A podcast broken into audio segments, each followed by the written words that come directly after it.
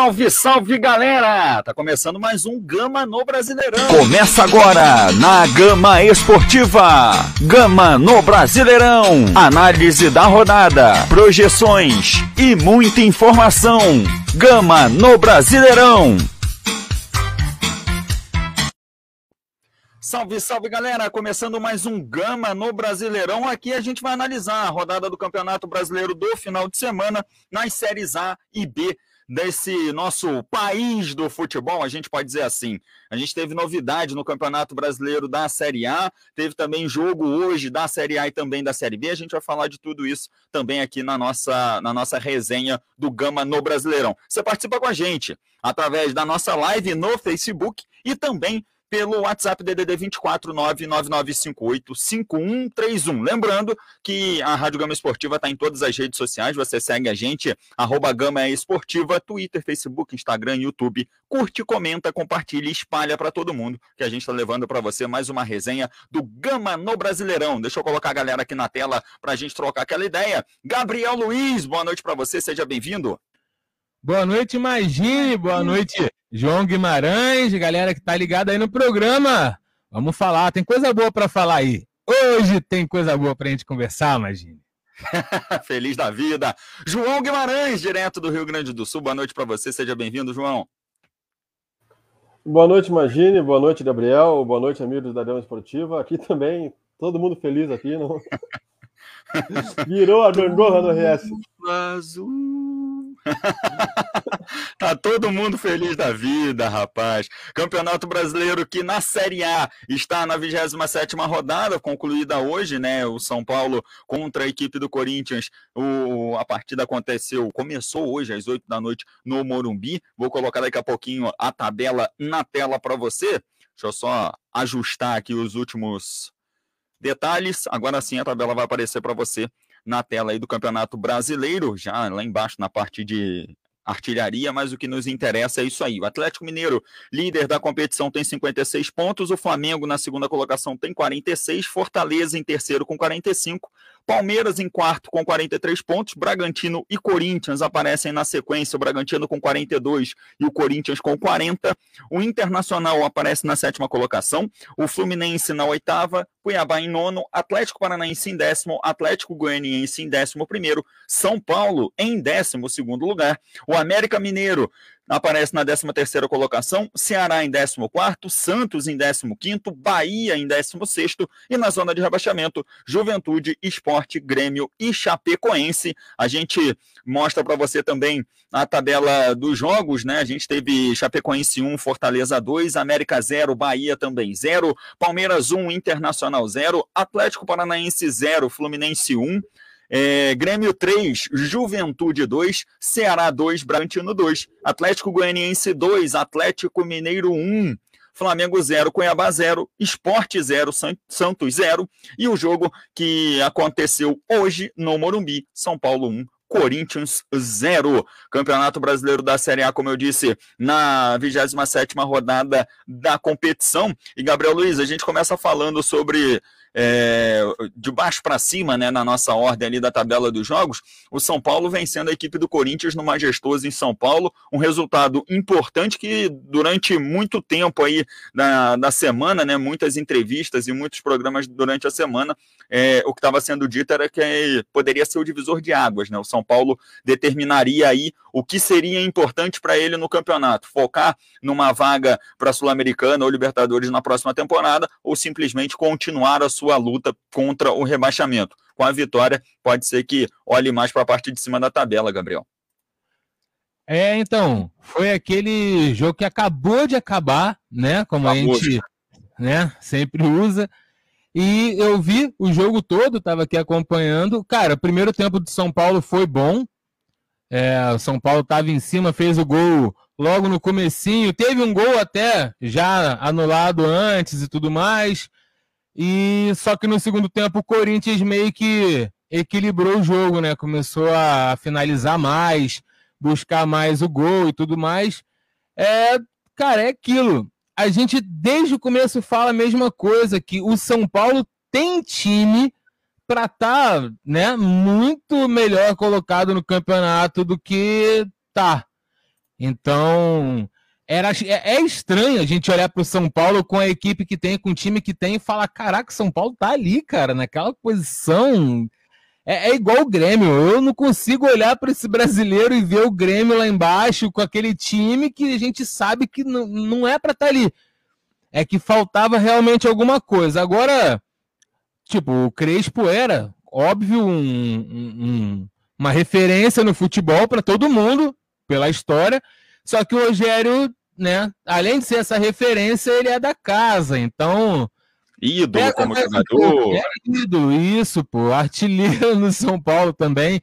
Então, pô, isso pesa, né? Pesa bastante e a palavra do cara muda. Né? Porque tem, não é que tenha mais valor, mas sei lá, deu para entender o que eu quis dizer, não deu? Então, tá tranquilo.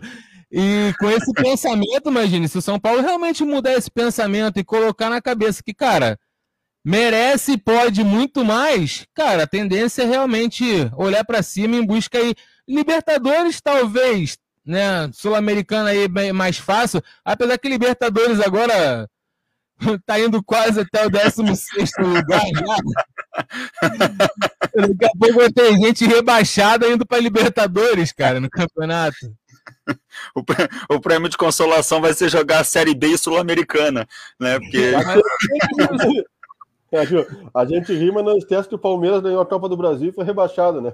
É. Não vai ser inédito. É, não, não, não é, é, inédito não o será. Goiás, mas... também não teve com Goiás, se eu não me engano.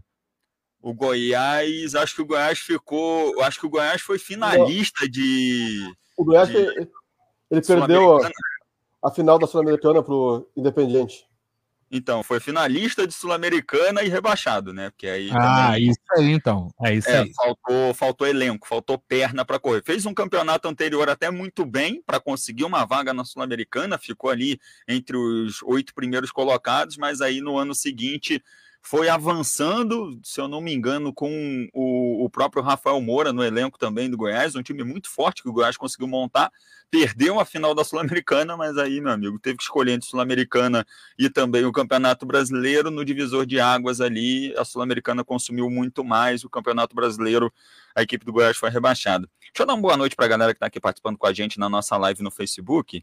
O João Guimarães está por aqui também, ó, dizendo boa noite e agradecendo a galera que está aqui com a gente. O Damião Barroso por aqui também. Boa noite, amigos. Valeu demais, Damião Barroso. Tamo junto. O Tiago por aqui também. Tiago Arneiro dizendo parabéns, parabéns para você que está nos prestigiando com a nossa audiência. Obrigado mais uma vez. E aí, como eu disse, o João Guimarães aqui agradecendo ao Damião e também ao Tiago, dando aquele boa noite. Imagina. Diga. Se eu não me assistir, quem vai me assistir? Não? pois é, rapaz. Eu tô aqui na outra, na outra janelinha, eu tô aqui também. Daqui a pouco eu vou lá comentar. O, o João, do São Paulo venceu o Corinthians por 1 a 0 E de um lado a gente falou do São Paulo, né? Que pode agora olhar para a parte de cima da tabela. Do outro, a gente tem um Corinthians que está dentro de um G6, mas com uma. É, falta a palavra, mas assim, com uma cara nova depois da chegada dos reforços. E aí, hoje não contou com o William, sentiu um incômodo. Repaginada, é isso. Boa, obrigado, Gabriel. Isso aí. Deu uma repaginada depois do começo do campeonato, né? Aquela é, é, tunada para a galera dos carros aí. Deu aquela famosa injetada de ânimo no elenco. O time do, do, do Corinthians estava bem no campeonato, né? Mesmo com, com algumas dificuldades. E Hoje não contou com o William, um resultado por 1 a 0 Eu estava conversando até com o Gabriel aqui em off antes da, da, do programa começar, dizendo que o jogo estava bem fraco. A gente esperava até um pouco mais do jogo entre São Paulo e Corinthians. É, mas o time do Corinthians continua no G6 do Campeonato Brasileiro. E para a sequência, o, o, João, o que, que pode mostrar essa derrota no, no Majestoso hoje? Bom, na sequência já pode dar problema quinta-feira que o Inter joga a partida atrasada contra o Bragantino, então uhum. já pode passar o Corinthians na quinta-feira, sairia do G6, que é hoje o G6 que antes era a pré-Libertadores, a princípio é o, o, divisor entre Libertadores e pré-Libertadores, né? Com provavelmente com Flamengo e Palmeiras na final da Libertadores e a Copa do Brasil, tudo indica que deva dar Flamengo e Atlético Mineiro. O G4 vira G6, o G6 vira G8. Talvez G9, dependendo da Sul-Americana. Então, assim, ó, o Corinthians é um time que está hoje numa posição melhor do que se imaginava quando começou o campeonato, mas quando chegou, chegaram os reforços, se esperava que ele fosse subir mais, principalmente quando na rodada passada ele estava com os mesmos pontos do Palmeiras, que é a, a rivalidade interna ali. Agora o Corinthians perdeu para o São Paulo, o Palmeiras ganhou do Inter, deu uma distanciada. Acredito que o Corinthians deva brigar pelo G4, até porque os times que estão na frente dele, Flamengo, Atlético, Fortaleza, Palmeiras e, se eu não me engano, Bragantino. Isso. Todo, todos esses estão envolvidos ou em final de Libertadores, ou final de Sul-Americana, ou semifinal de Copa do Brasil. Então, o Corinthians vai ter agora jogos só no final de semana e esses times vão jogar quarta e domingo e provavelmente devam poupar no Campeonato Brasileiro. Então, o Corinthians, acredito que, mesmo com a derrota de hoje, ainda deve subir um pouco mais na tabela. Já o São Paulo é um time que, desde o início, está ali na, flertando com o Z4, ele não entra, mas está sempre na beirada. Acho que essa vitória é o, realmente o divisor de águas. O São Paulo deve embalar e vai brigar por uma vaga na pré-Libertadores. E já respondendo a pergunta do Daniel Barroso, essa vitória era muito importante para o Rogério Ceni, porque mesmo ele sendo um dos maiores ídolos da história do São Paulo, por algumas declarações que ele deu quando o técnico do Flamengo, a torcida estava na bronca. Então, na estreia dele, ele já teve que escutar a torcida berrando Crespo, Crespo, Crespo. Muita gente não queria, então o Rogério, por ser o Rogério Ceni e a história que ele teve no São Paulo, acredito que ganhando duas, três seguidas, as pazes estão feitas e o torcedor São Paulino apoia ele porque ele é um dos maiores da história desse clube. Então tem tudo para dar certo e acredito que o São Paulo deve embalar. Tá, então o Damião Barroso, pergunta respondida, e como eu disse, né? Falei, a outra janelinha estava aberta aqui, eu fui lá, né? Botar mensagem também. Salve, salve, galera. Boa noite a todos.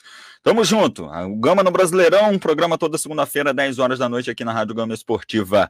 A gente falou de São Paulo e Corinthians, vitória do São Paulo por 1x0, tabela na tela para você, porque o São Paulo aparece na 12 colocação, tem 34 pontos, e a equipe do Corinthians está no G6 com 40 pontos. 39, quem tem é o Internacional. Corinthians tem 40 pontos em sexto lugar. Próximos compromissos aqui, ó. Jogar aqui para o lado, a gente vai observar que a equipe do Internacional vai receber o Corinthians jogando no Beira Rio e a gente vai ter no Nabia Bichedi, Bragantino e São Paulo os próximos compromissos aí, tanto de Corinthians quanto São Paulo.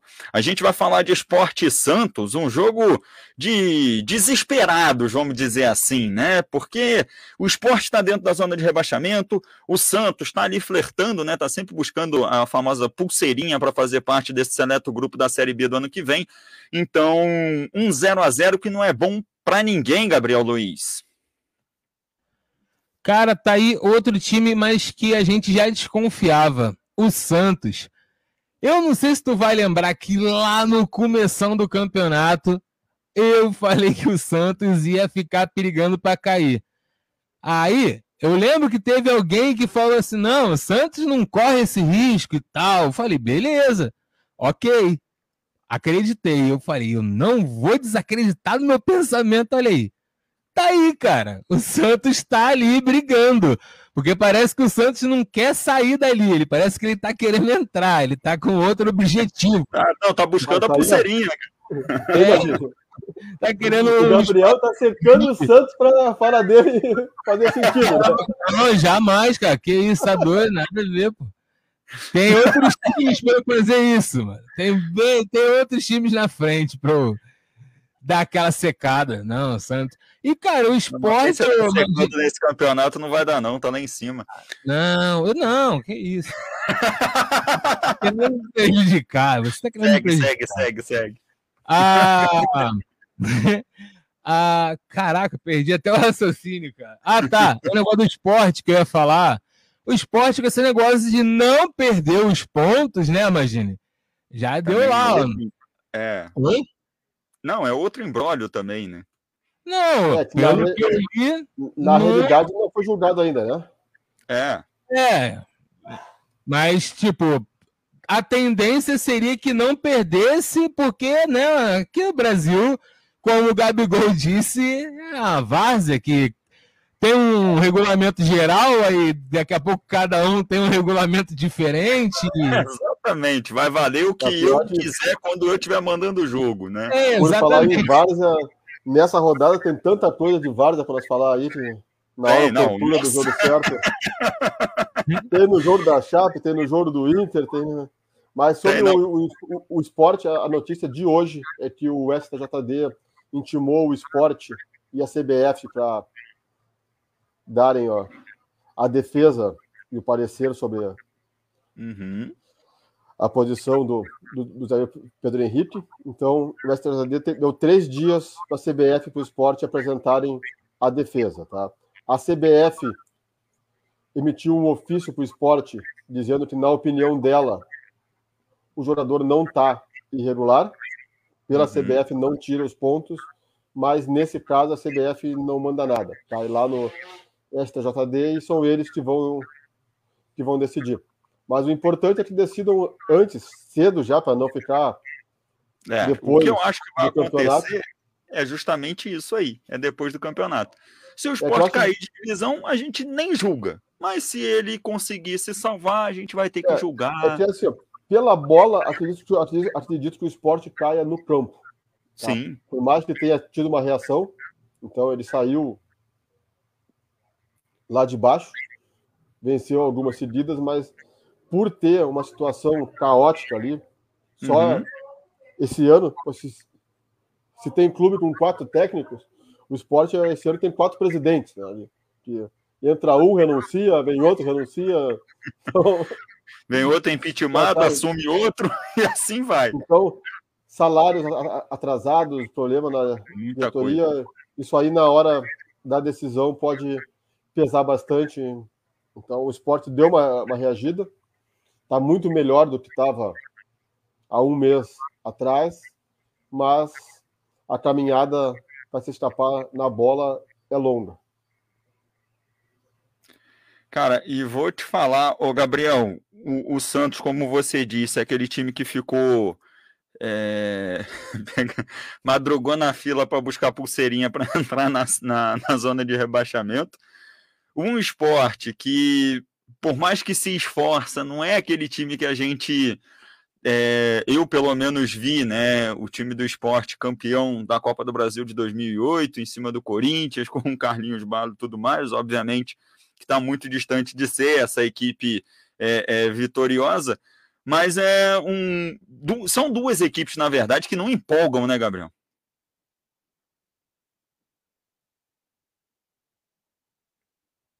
Gabriel. Bom, Oi. daqui a pouco. Não, ah, eu te... aqui. Não, eu te pedi para repetir a pergunta que travou tudo aqui, essa porca é. desse computador velho. Calma, respira.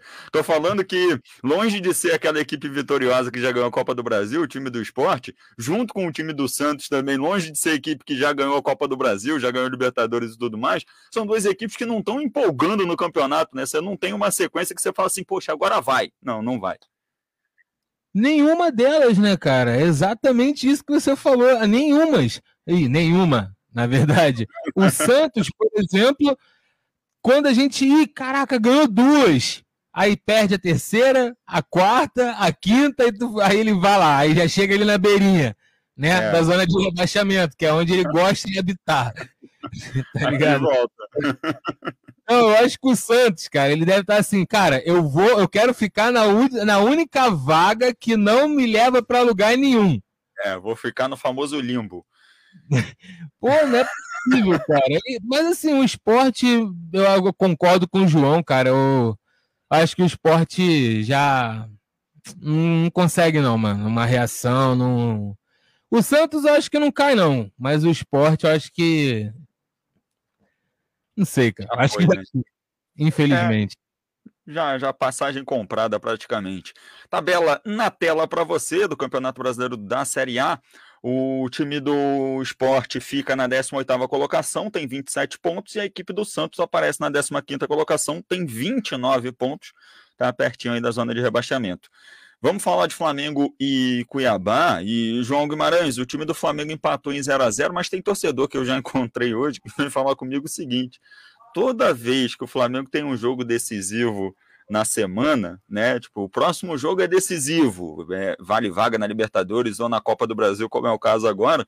O time do Flamengo dá uma tirada no pé, vem de derrota algumas vezes, empata alguns jogos e aí depois consegue a classificação. Será que tem um pouquinho dessa superstição também? Ah, empatou com o Eba. Não, beleza, mas estamos focados no próximo jogo, que é a semifinal da Copa do Brasil, João. É que na realidade o, o Flamengo, eu posso falar bem do treinador do Flamengo, né?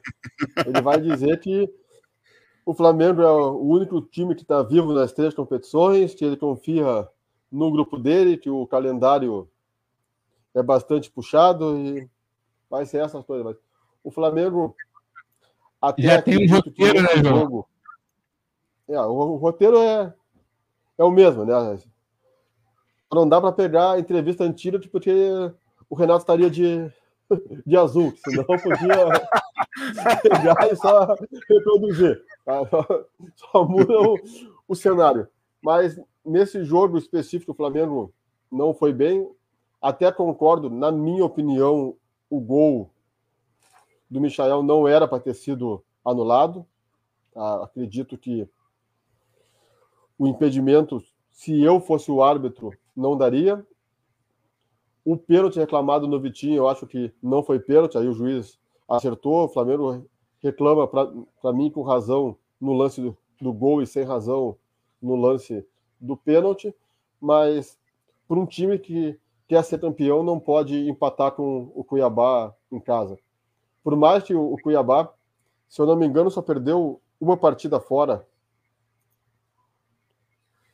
O resto ele ou ganhou ou empatou, se não me engano, ele perdeu só para o Fluminense no início do campeonato.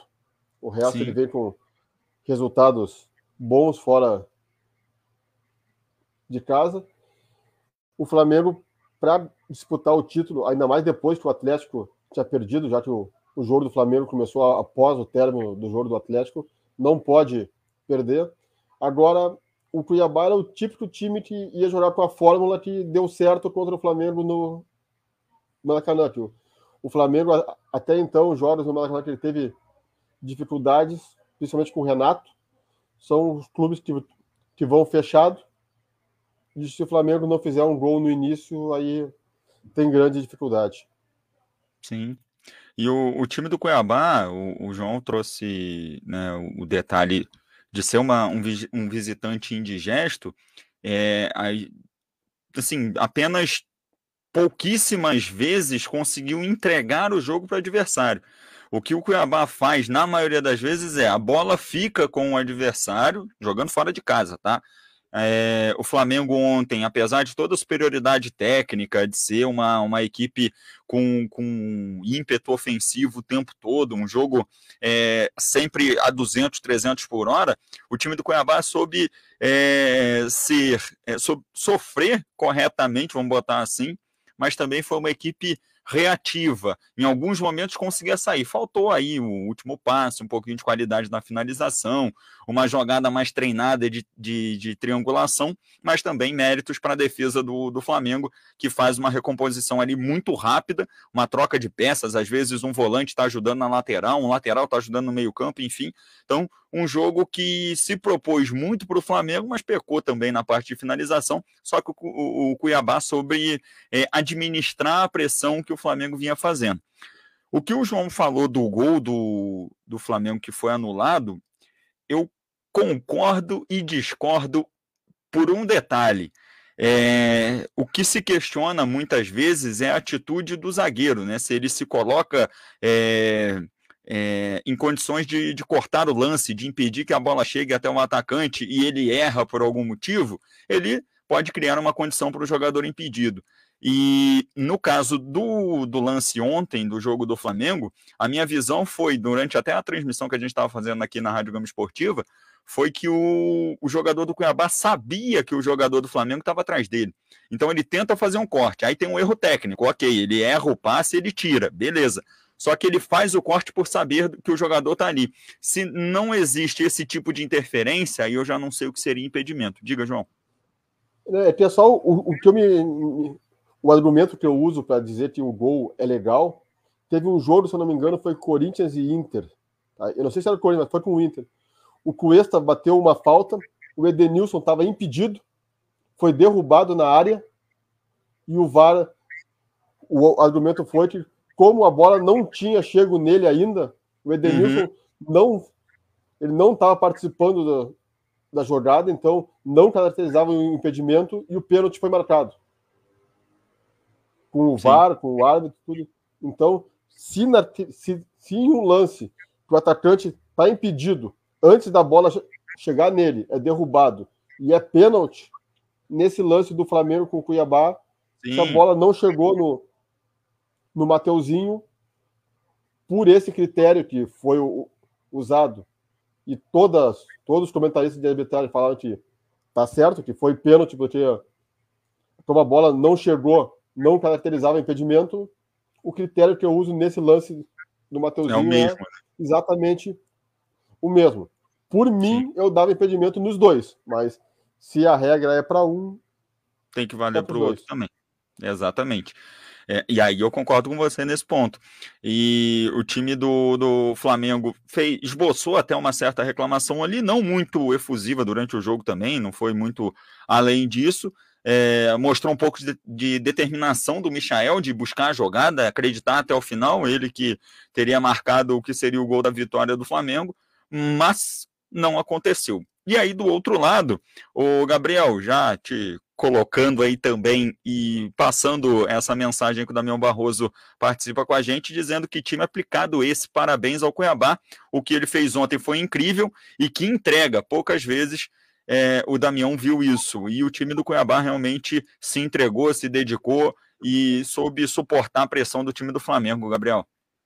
Sim, cara, é, e é difícil, né? a gente muita coisa. Bem, muita coisa. É, a gente sabe bem que é difícil segurar esse time do Flamengo, mesmo o time estando com algumas reservas e tudo mais. O time do Flamengo, a gente sabe que é muito forte. E, cara, eu concordo muito com o Damião, porque ali no jogo de ontem, por mais que faltasse técnica e até perna, cara, os caras estavam com a raça com aplicação na marcação que realmente você pouco vê hoje em dia, cara. Tanto em time com muita camisa, time muito, difícil você ver um, um, time aplicado na marcação, principalmente aqui no Brasil. Na Argentina até tem uns times assim que tem uma, uma pegada mais violenta, entre aspas, né? de marcação, não de. É, também.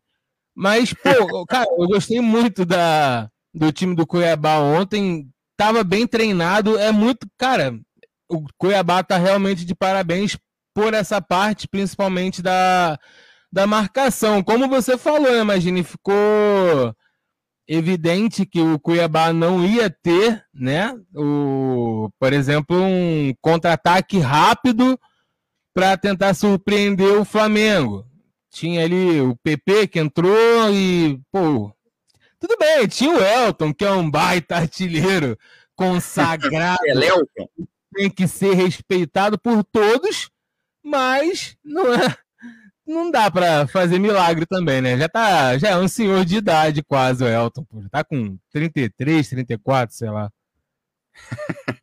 Aqui, ó, a gente, eu fui pesquisar a informação no site do Cuiabá. Vou colocar aí na tela para a galera que, que acompanha a gente aqui na, na Rádio Gama Esportiva. Vou colocar a, o site do Cuiabá na tela.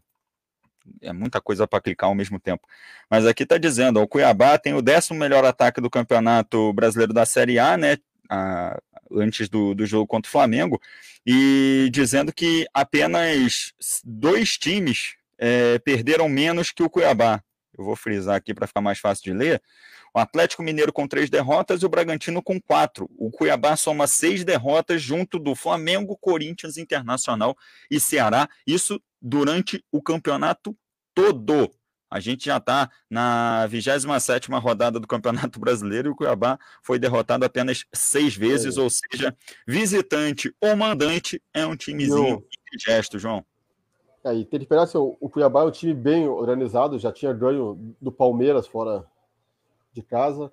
Uhum. Eu assisti o Cuiabá há pouco tempo aqui na Arena contra o Grêmio também, bem organizado. Então, o Jorginho está fazendo um belo, um belo trabalho. acredito que ele mereça já uma oportunidade em um clube um pouco maior que o Cuiabá, sem desmerecer o Cuiabá, que para mim é um, é um clube que praticamente já cumpriu o objetivo dele esse ano, já que para mim o Cuiabá não corre mais nenhuma chance de rebaixamento.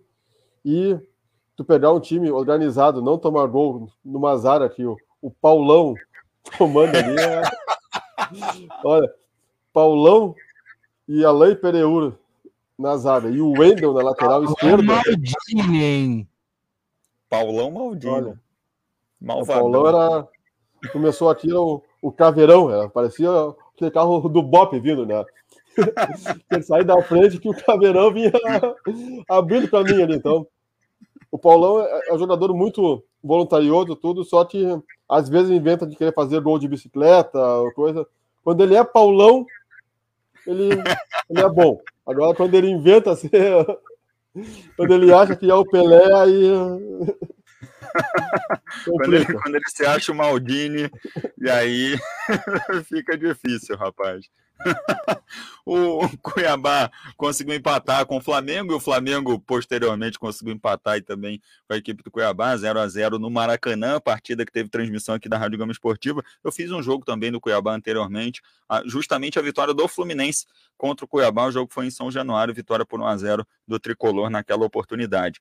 O Flamengo está na vice-liderança com 46 pontos, perdeu aquela oportunidade de, de, de diminuir a distância para o Atlético Mineiro porque o Atlético Mineiro foi derrotado na rodada. O Flamengo está em, em, segundo lugar com 46 pontos e o Cuiabá aparece em nono com 35. Pode brigar ainda por um G6, por um G9, por uma vaga na Libertadores da temporada que vem. Pelo menos é o que a tabela mostra para a gente nesse momento. O Cuiabá pode estar numa competição internacional na temporada que vem. É... Na sequência, a gente tem Atlético Goianiense 2 e Atlético Mineiro 1 num jogo, João Guimarães, que a gente comentou aqui de várzea e tudo mais, só que a gente teve um pênalti marcado no jogo contra o, o, contra o Internacional, no jogo do Palmeiras e do Internacional, que a bola pega na mão do jogador do Internacional, o pênalti é marcado, e aí te, tivemos um lance ainda, se eu não me engano, quando o jogo estava 0 a 0 entre Atlético Goianiense e Atlético Mineiro, que a bola pega na mão do jogador do, do Dragão e não é marcado o, o pênalti. Mas o resultado, no fim das contas, o Dragão venceu o Galo por 2 a 1 e o Atlético deu aquela famosa aproveitada que tem gordura, né, para queimar ainda no Campeonato Brasileiro, João. Bom, então esse jogo foi bem no horário que eu estava fazendo Grêmio e Juventude, né? Então uhum. eu não uhum. assisti ao vivo, mas andei pesquisando ali. Ah, o pênalti foi aos sete minutos do primeiro tempo, quando o jogo estava 0 a 0 logo no início, teria mudado completamente a história do jogo. O pênalti é escandaloso. O cruzamento na área, o zagueiro sobe para cabecear com os braços abertos e a bola bate no braço. Então, não é nem aquela história estava a um metro da bola, não tinha tempo não. de tirar o braço, não. Ó. O zagueiro estava foi no movimento de metros da bola. Estava a 10 metros da, da, da bola, o braço estava ampliando o espaço do corpo, bateu ali, por mais que seja sem querer. É o primeiro lance desses que não é dado, então o árbitro errou feio. Se eu não me engano, o árbitro foi o Rafael Klaus, né? O Rafael Klaus que apitou. O VAR, ele errou, o VAR chamou ele para corrigir o erro e ele permaneceu convicto no erro. Então, esse erro, para mim, mudou tudo. mas seguiu o primeiro tempo, acabou 0 a 0 Logo no início do segundo tempo, aos 13 minutos, o Natan Silva fez um gol de cabeça ali.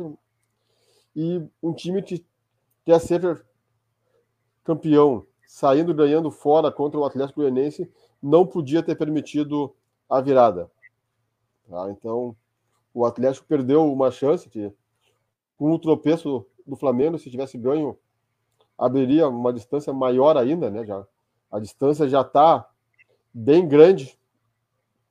A distância entre os dois são 10 pontos, mesmo que tenha dois jogos a mais, poderia ser 12 e com o Flamengo focado em final de Libertadores e semi de Copa do Brasil, seria difícil buscar. Agora as duas equipes vão se enfrentar no próximo final de semana, Flamengo e Atlético. E esse jogo pode fazer o Flamengo renascer na competição ou encerrar de vez o campeonato e cada um foca na sua Copa. Gabriel Luiz, vitória do Atlético Goianiense sobre o Atlético Mineiro que derruba até as bancas de aposta, Gabriel. Cara, sabe, ontem quando eu soube do resultado, o que eu pensei na hora foi: rapaz, será que o Atlético vai dar esse mole? Desculpa Fala, te João. interromper. No próximo fim de semana é o Fla-Flu. Flamengo e Atlético é no dia 30. Só para não ficar ah, sim, verdade. Verdade. Eu ia pegar a tabela Desculpa, do Flamengo aqui, acabei não falando, é, é justamente Flamengo e Fluminense. E o jogo entre Cuiabá e Atlético Mineiro acontece no Mineirão. Pode falar, Gabriel. Não, então, eu, eu pensei. Eu acho que foi o mesmo pensamento de muita gente, cara. Caraca, será que o Atlético vai dar esse mole, cara? E deu. E deu, cara. E aí começa aquele pensamento, pô, começar a desanimar, começar a tropeçar desse jeito, o time do Flamengo é enjoado, aí ganha cinco seguidas, já era, mano. Quando tu olha, os caras já passaram, aí o Atlético vai bater na trave de novo, e aí vai dar problema com o investimento que tem, aí, meu irmão, aí vai dar problema. E daqui a duas rodadas, o Flamengo vai, vai receber o Atlético Mineiro no Maracanã. O jogo está programado para sábado, dia 30 de outubro, 7 da noite. Por enquanto, essa é a programação do confronto.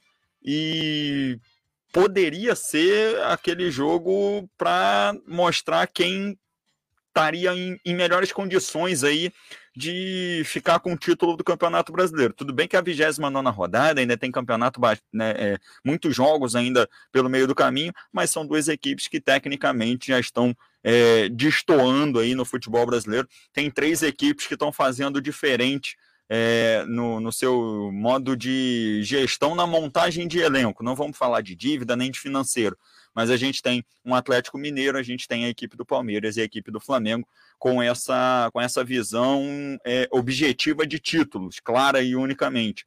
Ó, e aí, claro, tem as equipes que vêm correndo por fora, né? Como é o caso do Bragantino, que vem com muito mais organização do que esses três, até, eu diria. É uma equipe que está entendendo a situação é, do futebol brasileiro e a própria situação também, está conseguindo se identificar com isso e aos poucos almejando ali, pode se tornar um campeão da Sul-Americana é, no final de, de novembro, pode estar ano que vem numa Libertadores e aí também conquistar. É, já ouvi várias vezes muita gente dizendo que o Bragantino é, vai ser aquela equipe que daqui a pouquinho está batendo como campeã brasileira também da Série A, então é um, um, processo diferente do que esses três vêm fazendo. O Atlético Mineiro já tem esse jejum desde 1900 e, 1970 que não ganha o Campeonato Brasileiro, então tá quem sabe nessa 70... temporada de 2021 busca 71, né? Obrigado, João. 71, Desde 1971. Pô, diferença, né? É, faz. Né? Um ano faz muita diferença, rapaz. Tá doido? Não, o cara tá acostumado com 95, tu vai falar de 71. Vou te falar que o jejum é menor. Enfim. Meu Deus do céu. O Grêmio tem 96, tem um, também é melhor do que tá o Botafogo. Um ano faz diferença, Gabriel. Me ajuda a te ajudar, rapaz. O, o Damião Barroso participando aqui dizendo, galera, juro que quando tava um a um, pensei que o Galo ia levar no segundo tempo e perder. Sentiu o astral meio estranho ontem. E realmente estava bem, bem esquisito o time do Galo. Ah, é o problema é que o, o Atlético, mesmo tendo sido prejudicado no início da partida, essa semana só se escutou Rodrigo Caetano reclamando do VAR, reclamando de postura do, do, Flamengo. Então, eu acho que isso acaba tirando o foco. Quando começa a história de tá tudo contra a gente, até eles são contra eles mesmo, e aí vai. Né? Quando é, é nós contra o mundo, fica, fica complicado. O Atlético só tem que jogar futebol que está bem encaminhado e sabe que se não ganhar esse título, tendo sido eliminado da Libertadores, o bicho vai pegar lá e vai ser. E ó, que ano passado nós tivemos dois exemplos. Primeiro, o São Paulo tinha o título na mão, era muito difícil perder, conseguiu. Aí o Inter assumiu a liderança, estava não sei quantos pontos na frente do Flamengo também, estava na mão o título, também conseguiu perder, então já tivemos exemplos no, ano passado que o, o, campeonato, por mais que a, a, aparente está encerrado, não está. É. Então, o famoso o acaba quando o cuidar com ele mesmo e parar de se preocupar com o externo, porque mesmo tendo sido prejudicado, o Atlético podia ter ganho do Atlético Goianiense, assim como teve o rolo todo com o Santos dos pênaltis não uhum. marcaram e ganhou do mesmo jeito. Então, é, tem que jogar na bola, né? Tem que fazer valer a sua superioridade técnica e, enfim, o que está sendo visto há muito tempo. Tabela na tela para você, o Atlético Mineiro líder 56 pontos, a equipe do Atlético Goianiense aparece na 11ª colocação, tem 34 pontos, também está aí brigando por uma vaguinha numa competição internacional na temporada que vem. Antes de eu passar para o outro tópico aqui. Deixa eu mandar um abraço para a galera que está curtindo a nossa live no Facebook, pegar o nome da galera certinho aqui, ó. Guilherme Canário, o Messi do Alecrim está por aqui, acredite se quiser. Júlio César também, Jurandir Santos está por aqui, Marco Antônio, o Tiago Arneiro, Damião Barroso, Jorge Raimundo Silva, o Marlon Basílio Viana e tem também Protegido por Deus e ainda frisa no sobrenome por Deus. Vamos falar de Ceará 2, Bragantino também 2. Gabriel Luiz, o Ceará abriu 2, o Bragantino abriu 2 a 0 e o Ceará foi buscar o resultado com dois gols bem rápidos assim, um aos 45 e o outro aos 52, mas um 2 a 2 para o Bragantino fora de casa que estava vencendo o jogo, rapaz. Não, e o engra... engraçado assim, engraçado para quem não torce, né? Os dois. Caraca, cara, os dois gols, os dois chutes desviando antes de. Cara, isso é muito azar, maluco. Azar de um, sorte de outro, né? Infelizmente, futebol tem dessas. Um abraço no mesmo jogador, né? Oi? E no mesmo, no mesmo jogador. É, o, o Fabrício Bruno fez um gol contra aos 46 e a bola desviou nele no chute do, do Gabriel Lacerda aos 51. Aos 52. antes do juiz apitar, peraí, deixa só a bola desviar nele antes de entrar. um abraço para o Carlos Elias Pimentel, que foi o, o, mentor do curso de arbitragem que eu fiz na Federação do Rio de Janeiro, e ele falava que tem dia que se rezar pouco dá ruim. E o Fabrício Bruno, coitado, faltou alguma oração, faltou algum gesto que está acostumado a fazer no aquecimento que deu esse azar para ele. Pode concluir, Gabriel. E, mas assim, foi. Não foi. Na minha visão, eu acompanhei os melhores momentos, assim, não achei merecido o Sim. empate, minha opinião, né?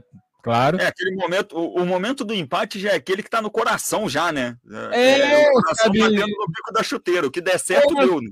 Foi mais afobação do que merecimento é. em si, sabe? Não é, nem, não é nem raça, né? É, é sorte. Não tem outra parada, é sorte. E E é, às vezes dá uma raivazinha, que futebol não é justo, né? Sim. Infelizmente tem dessas, futebol não é justo. Então, eu sei que a, galera do Ceará, se tiver alguém me ouvindo, galera, não foi justo. Tudo bem? Sim. Ok. É. Pronto, é. desabafei. tá melhor. Mais calmo.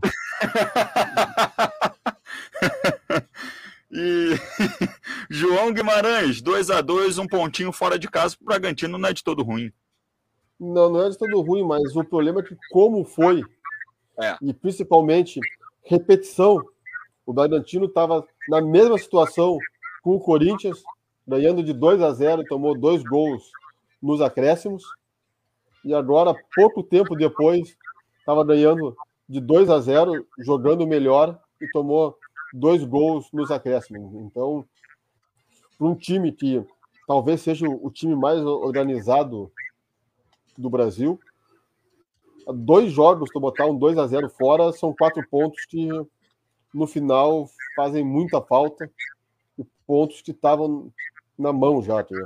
Então, alguma coisa tem ali, ou tá faltando experiência, que até é uma coisa que o Barbieri vai ter que se preocupar, porque dia 20 do mês que vem tem final da Sul-Americana contra o Atlético Paranaense em Montevidéu. Então, sobre esse jogo, o Bragantino de cara saiu fazendo um gol já com o Elinho aos 12 minutos. Uhum. Depois, o famoso VAR anulou um pênalti para o Ceará. Como esse jogo, o pessoal viu só o melhor momento, não passou, então não é comentado muito, mas eu tenho a opinião que toda vez que o VAR faz uma correção é que o árbitro errou. Ah, é. Mesmo que seja uma justiça, é, só, só, mostra que os nossos árbitros estão mal. Então, sempre falo, jogo, se, se o VAR interveio três vezes, é sinal que o árbitro foi muito mal. É. Mas então, o Ceará teve um, um pênalti marcado e anulado aos 17.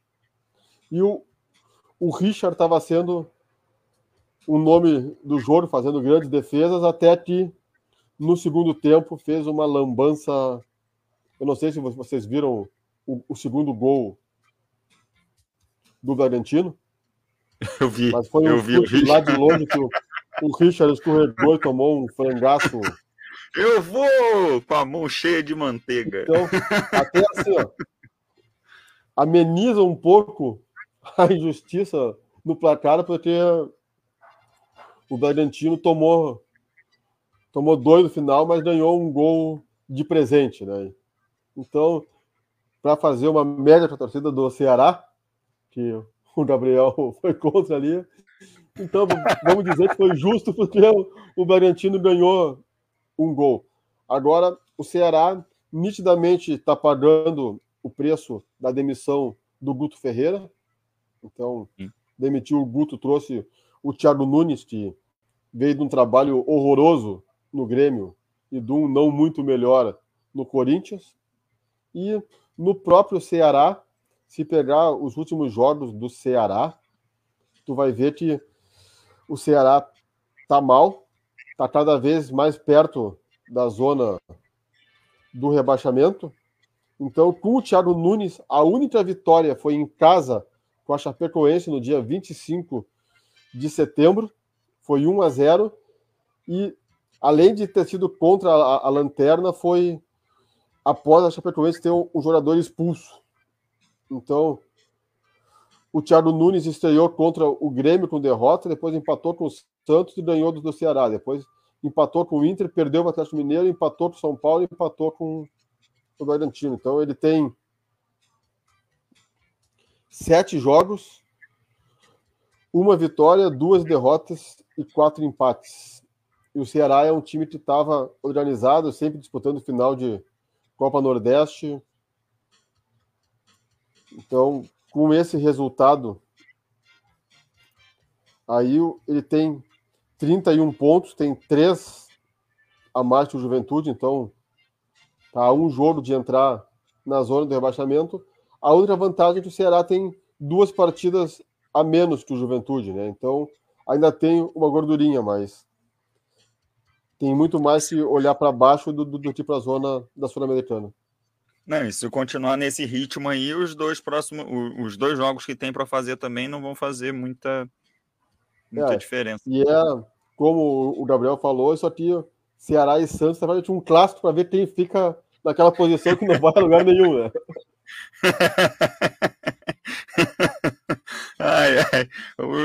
Pode ser o jogo da rodada para queimar retina. É, o time do Ceará, como o João Guimarães falou, aparece aí na 14 colocação, tem 31 pontos, e a equipe do Bragantino está lá em cima na tabela, quinto colocado, perdeu uma posição aí, o Palmeiras voltou para o G4, o Bragantino aparece na quinta colocação, tem 42 pontos. Próximo assunto para a gente é Grêmio 3, Juventude 2, e João Guimarães, o José Almeron ontem estava participando da nossa transmissão do, de Flamengo e Cuiabá, e ele falou o Grêmio fazendo 3 a 0 eu estava até acreditando, mas aí depois que tomou dois gols, eu falei: ah, esse é o Grêmio que eu conheço. Eu estava achando muito estranho. Esse jogo foi completamente diferente, tá? Então, para falar desse jogo, tem que falar um pouco do que aconteceu antes. Então, teve. Caiu o vice de futebol, que era o Marcos Herman, e entrou o Denis Abraão, que é um perfil completamente diferente. Então, até então, todos os vices do, da gestão do presidente, que é o, o Romildo Bolzan, eram pessoas calmas, pessoas de mais tranquilas, e entrou o Denis Abraão, que é, é enérgico, né? Então ele já entrou para botar o pé no, no vestiário, mas principalmente ele deu um clima de tranquilidade para os jogadores. Ele já falou antes da partida que se perder, a culpa é dele, se ganhar, o mérito é dos jogadores. Então, ele já veio ali, contratou o Wagner Mancini, que eu tenho algumas restrições ao, ao trabalho dele, acho que não é técnico para o Grêmio, mas até então ele tem uma partida e uma, e uma vitória, então em um jogo ele fez mais que o Thiago Nunes em oito, né? Já estamos no lucro. E principalmente é a segunda passagem dele pelo Grêmio, então na primeira ele teve seis jogos, quatro vitórias, dois empates e foi demitido em invicto. Então nós, nós temos um técnico que não perde desde 2008. Está invicto há 13 anos no, no comando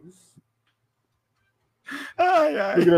Então, a principal diferença foi que a gestão antiga não gosta da organizada, não gosta da geral, não, não é muito próxima à torcida. O Denis Abraão já chegou falando que ele ia na geral, que ia no Beira Rio, ficava junto com, com a geral, que é, é Geraldino. Sábado abriu o treino para a torcida, então foram cerca de 100 torcedores lá para apoiar no treino, isso aí a gente chama aqui do alentaço, que é um termo que vem da Argentina ali, não? Então teve um, um alentaço no treino, tá? Isso aí sempre, sempre tradicionalmente quando tem Grenal, o treino anterior, a organizada vai e bota 10 mil pessoas no treino, Sim. leva a banda, instrumento e faz a festa. Então, como então, se fosse um jogo mesmo, né? É, nem a imprensa pode assistir treino, mas a torcida, nesse vai. caso, tá no aperto, vai. Então, o Grêmio, que tinha tido um público decepcionante contra o esporte, contra o Cuiabá, nesse jogo, a torcida foi em peso e apoiou do início ao fim. Tá? O Mancini não mexeu muita coisa no time, basicamente duas mudanças que ele fez. A primeira, o Juan estava suspenso e entrou o Paulo Miranda, que tirou do armário o Paulo Miranda, que estava ativado lá, que até tinha foto, ele tinha... tava uma sacudida ali. Teve que deixar no sol para tirar ali, do mofo. ele. E a principal foi tirou o Ferreirinha e botou o Jean-Pierre. Então, o time que jogava sem um meia jogou com um meia. Então, desde o início, o Grêmio foi para cima. Tá? Lembrou muito o Grêmio de 2016, 2017, que jogando na arena amassou o adversário, com a torcida apoiando do início ao fim. Só que ele tinha uma, um, tava uma pressão nos 20 minutos in, iniciais sem conclusão. O Juventude não sabia o que fazer com a bola, o Grêmio marcando em cima e, o Juventude não sabia o, o que fazer, mas não tinha conclusões. Tinha domínio, mas faltava efetividade.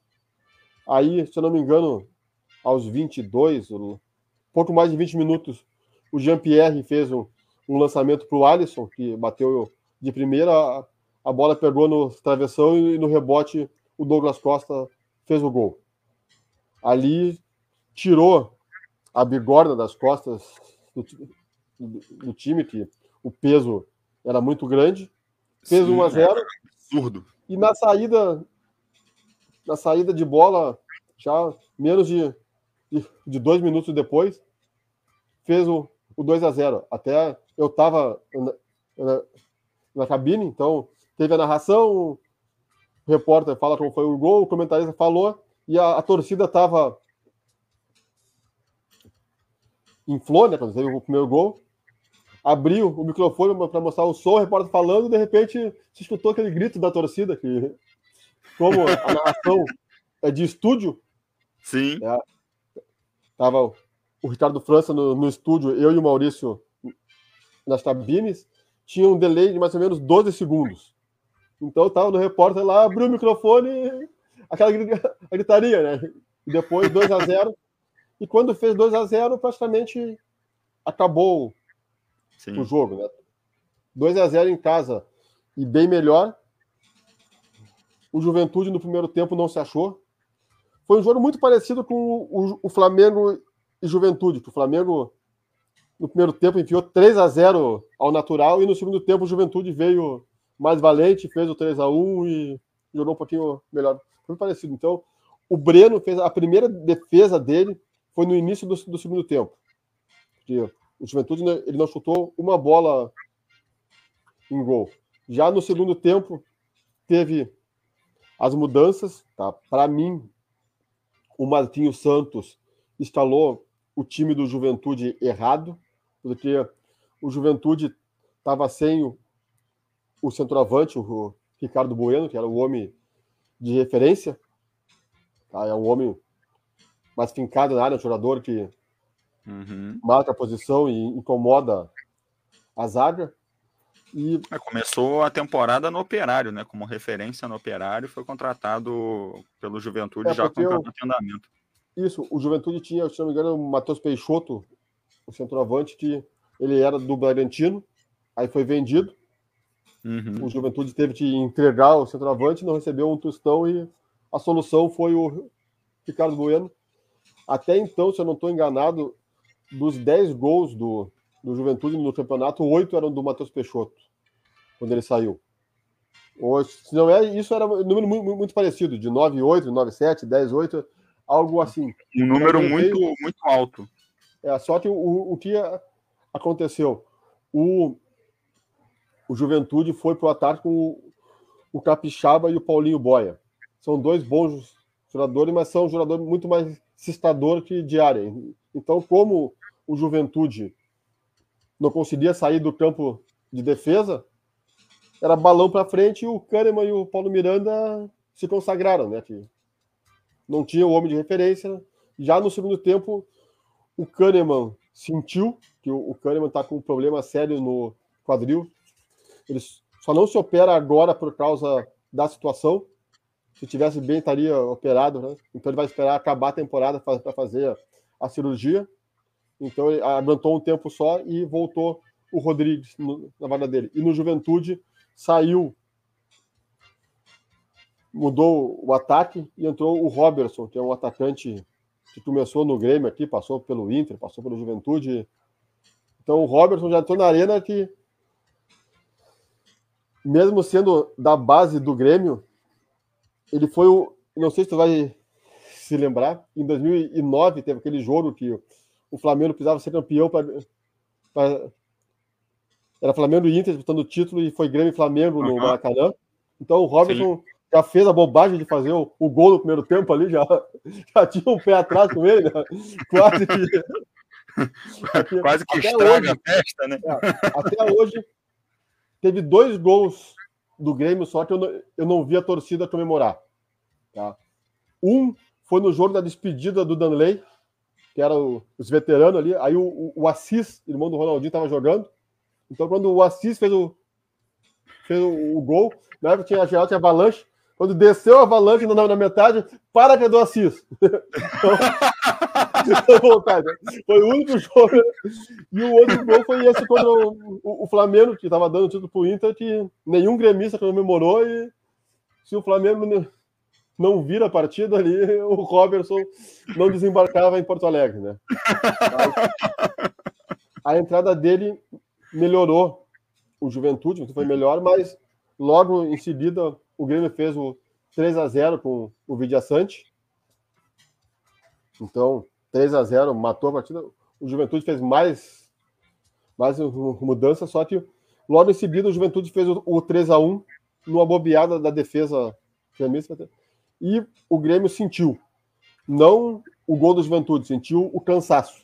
Porque foi tanta pressão no, no, no primeiro tempo em um time de veteranos. E, então, o Kahneman tinha saído já.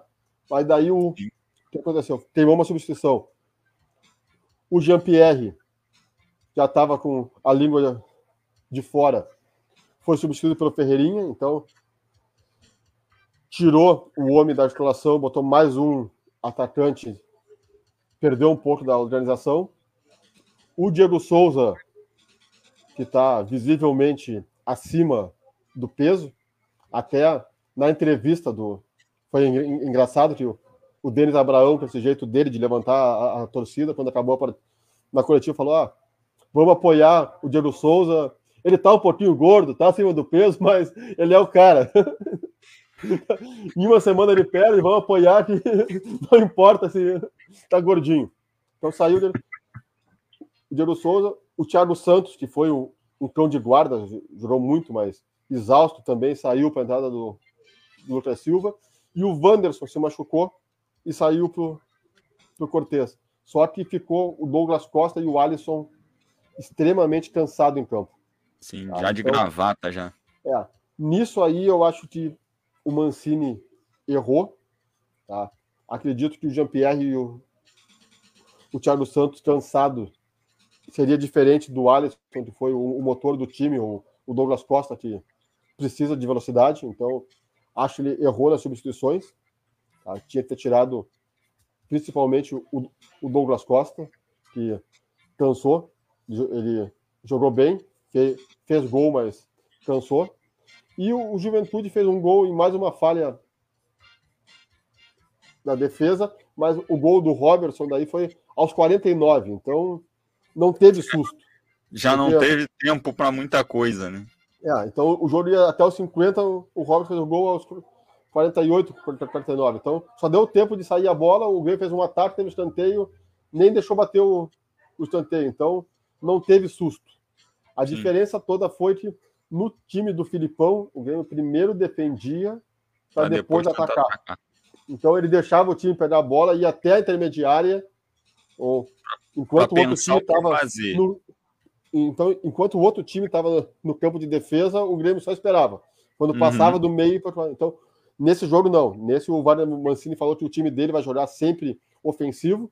Então, a marcação foi alta, foi em cima, foi no campo de ataque, Diego Souza marcando, Jean-Pierre marcando, todo o time marcando, o Thiago Santos e o, o Vidia Santos fazendo uma marcação alta, então o time estava mais compactado, então foi essa uma grande diferença do Filipão, e pelo visto o Grêmio agora vai, vai ser esse, tio. o time do Filipão tomava poucos gols, mas não fazia.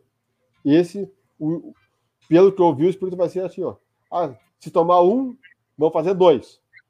Se tomar dois, vai ser nem juventude. Tomamos dois, nós fizemos três. E se pegar é. o Flamengo e tomar cinco, vai fazer seis. é esse, o... esse pensamento, sempre o objetivo. É esse, não, não tem é, o o adversário fizer, vai fazer um, um a mais e vai ser O melhor ataque da competição com a defesa mais vazada. Não interessa. tá ganhando é, o jogo. É que com o Filipão tava meio estilo o, o, tava o, o esporte. O esporte tinha a segunda melhor defesa do campeonato e, tava, e era o penúltimo colocado. Sim. Então, defendia, mas não fazia. Então, é, não, não buscava, né? Esperava muito é, criar uma solidez defensiva, é. aquela coisa de, bom, agora tá confortável, a gente tem segurança na defesa, agora vamos tentar atacar. Mas o campeonato não dá tempo para isso. É, porque o, o, que acontece? Quando o Filipão estava jogando para não perder e uhum. jogar por uma bola, o Grêmio entendeu que dessa forma empate não vai a lugar nenhum. Nós estamos praticamente em um, em um jogo de basquete estão perdendo, Sim. ou tu arremessa de três para tirar a diferença, ou não vai. Se fizer de dois em dois ou de lance livre, não, não busca o placar. Tem que arriscar. Então, vai ganhar, vai perder, mas perto da situação que estava antes, por mais que tenha ganho uma só nas últimas seis, né? Que antes desse jogo, em 15 pontos, fez um. Ele viu a água bater no pescoço uh, aqui. A diferença é que, assim, ó, até então, quando perdeu para o esporte, perdeu e empatou com o Cuiabá, tava, assim, ganhamos uma, saímos, ganhamos uma, saímos. No momento que ele perdeu para o Santos e para o Fortaleza, viu que não é assim, bateu o desespero e agora é a torcida largou a corneta e apoiou, a direção viu que tá feia a coisa, os jogadores, então agora é o tudo ou nada, ou vai ou ou vai morrer na praia. Vem, vai ter grandes problemas. Que se for rebaixado, acaba todas as finanças, tio. A torneirinha abriu, né? O que estão pagando para o Wagner Mancini é, é algo absurdo. Tá? Então, Surreal, eu diria. É, o que se comenta aqui é que se ele não for rebaixado, o salário dele vai ser 700 mil então, até o final de 2022, tá? eu não sei quanto é agora, mas 700 mil por um ano são 8 milhões e 400, e mais 5 milhões de bônus para não cair. Então, quando o Vidiaçante fez o terceiro, tu olhava o Varda Mancini ali, era só sorriso, né? Botei ganhar cincão aqui no mole fim do ano e receber 700 mil no, ele viu que dá para sair que o bicho lá tão feito, o Wagner Mancini é só sorriso, né? Já olhou pro contador na arquibancada e falou: Ó, anota é. lá que vai ter investimento. É, fora isso, a informação é que a cada vitória o, o bicho pro jogador vai 250 mil e se estapar mais 7 milhões para dividir entre o, o, o, jogador. Então, então o superávit. água, não? É que assim, ó, como. Jogar eu não aguento o Romildo Bozan foi marcado pelo superávit, né? Que não uhum. contrata, mas vende, é uma maravilha, né? Vendeu. Sim. Quase que um bilhão em venda de, de, de vendeu Arthur, Everton, PP, até o TT e o, o Diego Rosa, que nem jogaram, já foram vendidos por 10 milhões de euros. Então, o superávit está indo tudo agora. Agora é abriu Parece que o Silvio Santos assumiu a presidência ali, né? então, é das duas, uma. Ou vai ser o primeiro clube com salário em dia a cair, ou aqui, o superávit vai tudo, mas ano que vem tá na Série A. É. Vamos ver qual vai ser o investimento aí, o que, que vai criar para a reta final do Campeonato Brasileiro o time do Grêmio que aparece aí na tabela, na 19 colocação, tem 26 pontos, está distante aí da Chapecoense, que tem 13 pontos, é a lanterna da competição. O resultado trouxe o Juventude para dentro da zona de rebaixamento, é o primeiro, 17 colocado, com 28 pontos. Essa é a tabela do Campeonato Brasileiro. Vamos falar de Fluminense Atlético Paranaense. Gabriel Luiz, o time do Flu, foi até a Arena da Baixada e venceu o Atlético por 1 a 0. Diga. Só antes de começar isso aí, só para não não deixar em branco para né? o, o técnico do Juventude, o Marquinhos Santos, foi demitido após esse resultado, tá? Então, o Juventude, pelos últimos resultados, acabou demitindo o treinador, que, para mim, ele vinha bem, que se tu pegar a folha do Juventude é menor que a, todos que estão disputando perto dele ali. É, uhum. é menor que Chapecoense, é menor que Esporte, é menor que, que Bahia. Então, entrou agora na, na, zona do rebaixamento, mas ainda com condições de sair. Então, foi demitido o Marquinhos Santos. Já está empregado, já, já, já foi anunciado hoje pelo América Mineiro. Então, o Marquinhos Santos é o novo técnico do América. E o Juventude convidou o Lista Doido, que mais uma vez mostrou que não é doido e não aceitou. E deve fechar com o Humberto Loser. Deve ser o novo um... técnico. Humberto Loser, né? É. Então, acho que o Marquinhos Santos era melhor, mas. É. O Juventude achou que fazer uma, um, um sacode. Era necessário. Bom, então, essas são as. O nome dele, mas. Humberto Loser. Sei não, porra. Peraí, Gabriel, me ajuda, Gabriel. Ai, qual é, mano? Isso daí tem que ter. me ajuda, me ajuda. Tem que não, ter um mínimo de cultura pra entender essa, imagina. Desculpa. Não, não, não, vou fazer essa piada. Ô, Gabriel, digamos que ele é primo do Osmar Lost. Aí. Aí, Gabriel, domina essa sai jogando. Pô, né, cara? Eu gostei, eu achei uma boa, foi uma ótima continuação. Esse nome aí é. Deve ser primo aí, eu acho. É, é parente, é alguma coisa aí. É que a gente sabe, né? Que... O e o.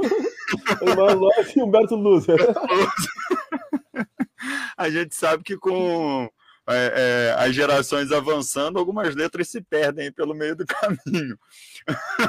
Voltando ao Campeonato Brasileiro, o Atlético Paranaense foi derrotado pelo Fluminense, Gabriel Luiz, jogando na Arena da Baixada, rapaz. O Fusão conseguiu três é, pontos. Golzinho contra do Zé Ivaldo, né? Tadinho, Zé Ivaldo. Já tem esse nome aí, ainda faz um gol contra aí. Não tem como a gente não chegar aqui e falar, tadinho do Zé Ivaldo. Parece até novela das nove, ator de novela das nove. Mas. Ei, Gabriel, imagina ter esse nome aí e ainda ter que escutar o, o, Tadeu lendo de trás para diante no Fantástico.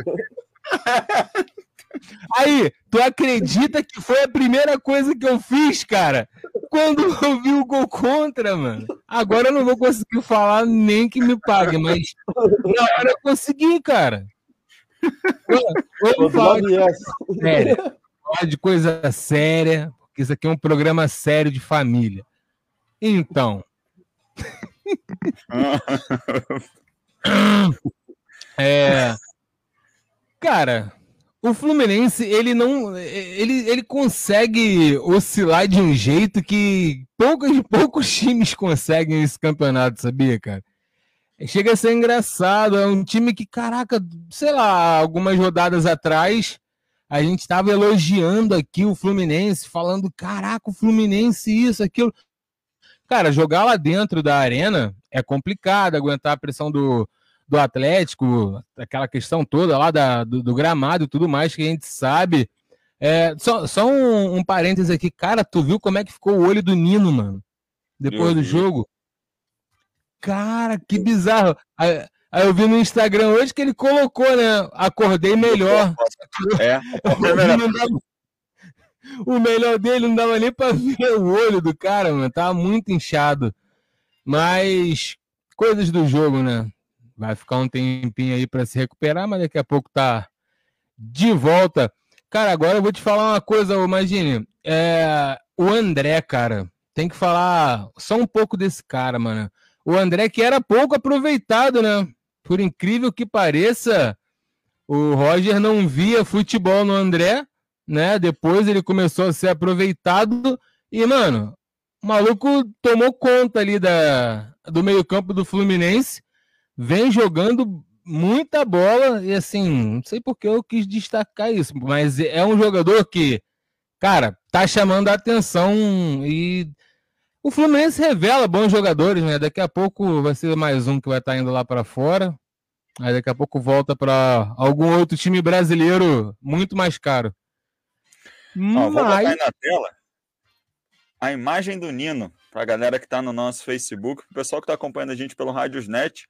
o olho esquerdo do Nino tá inchadaço. As imagens aí são do site Netflu e ficou feia a situação. Cara, ficou, ficou bastante. É, mas assim, o, o time do. Como eu te falei, o time do Fluminense ele consegue oscilar, mas, cara, jogar dentro da arena, né? Vocês sabem, é complicado demais, Muito.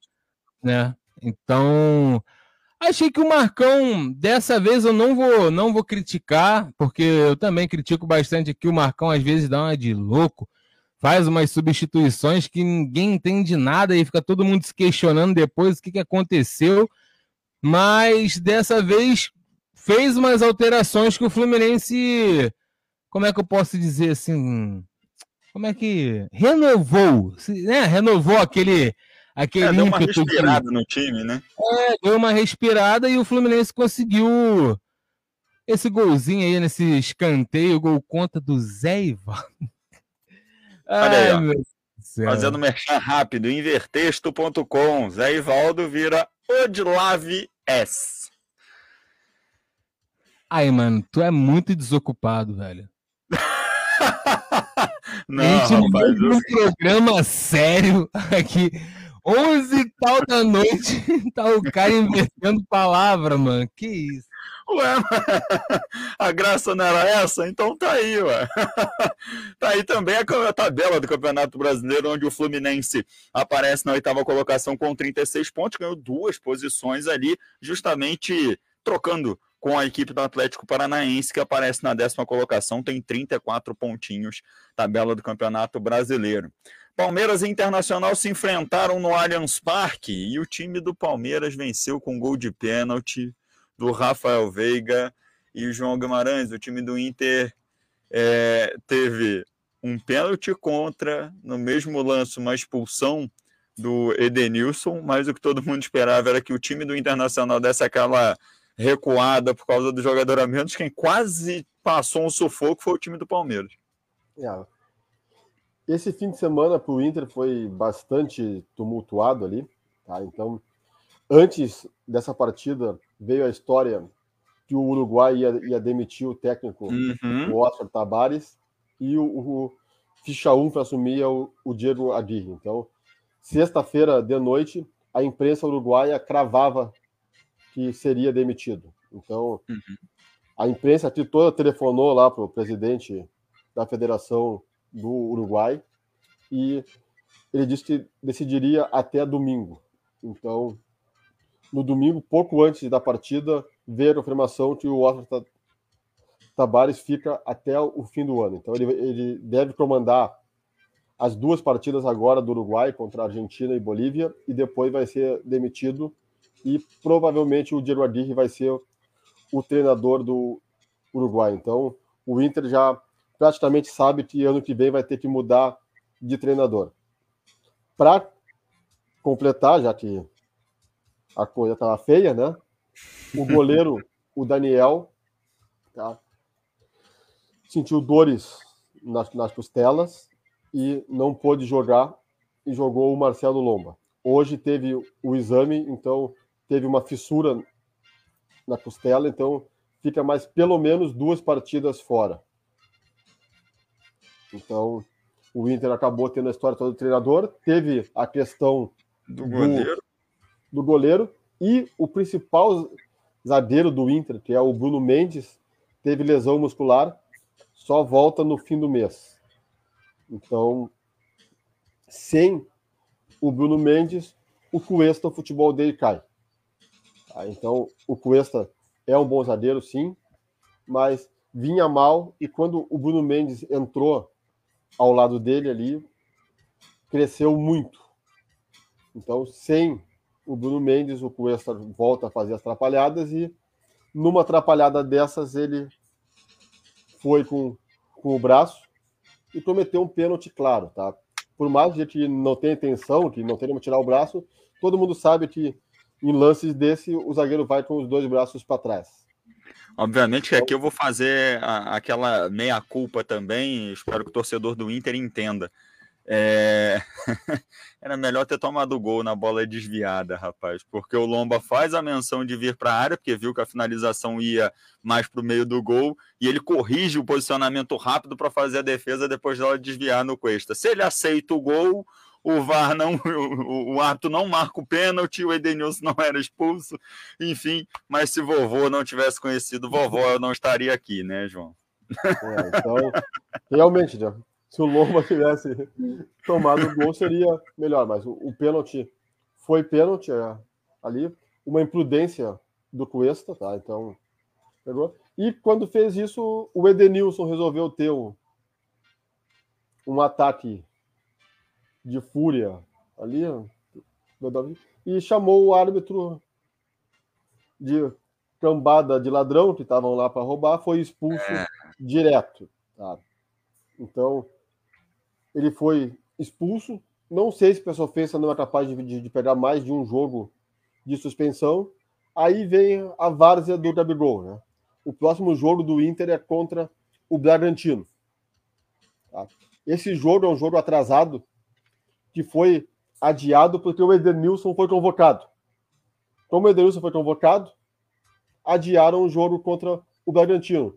Agora o Edenilson é expulso e não vai jogar com o Bragantino. É, não dá para então, entender, não, cara. Isso aí é uma coisa que só, no, só acontece aqui, né? Então, como era aquela leva de que a CBF adiou, teve jogos do Flamengo, do, Flamengo, do Atlético Mineiro, né? E teve do, do Inter, que foi adiado por causa do Edenilson. Agora o Edenilson é expulso e não joga. Então, vamos passar um fato para a CBF lá e ou o Edenilson culpa contra o Corinthians ou adia de novo, né? Senão. É, não, dá, não dá para entender, cara. Tá feia a coisa. Então, teve o, o pênalti, o Rafael Veiga bateu o pênalti muito bem batido, bateu muito bem.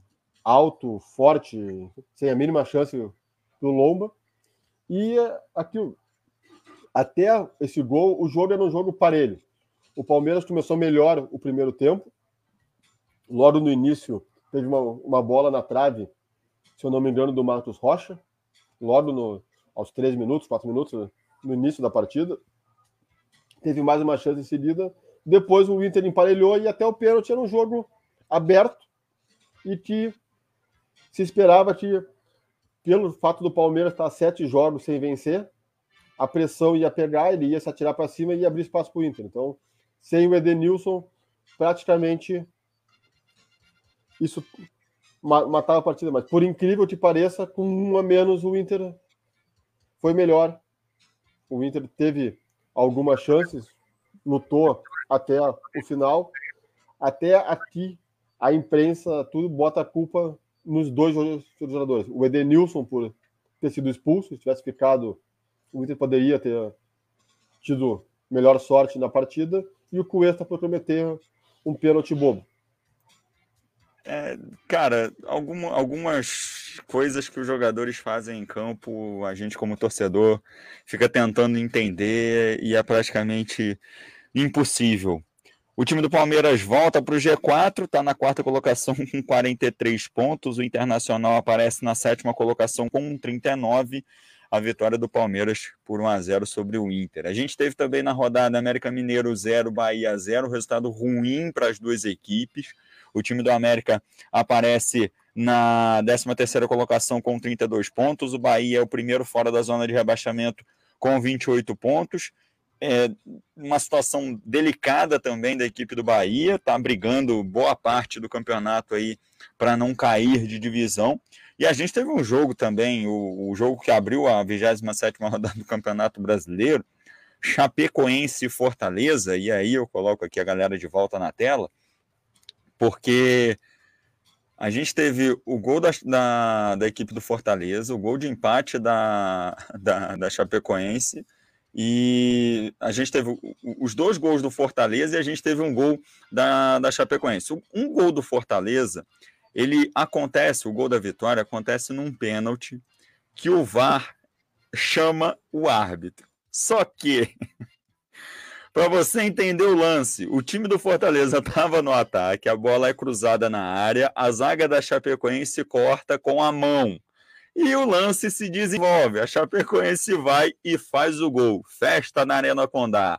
A arbitragem é acionada pelo VAR. O árbitro vai na beirada do campo, demora 7.512 minutos para é, enxergar o lance Detalhe, dentro de campo, o árbitro disse que não tinha sido toque de mão do jogador da Chapecoense.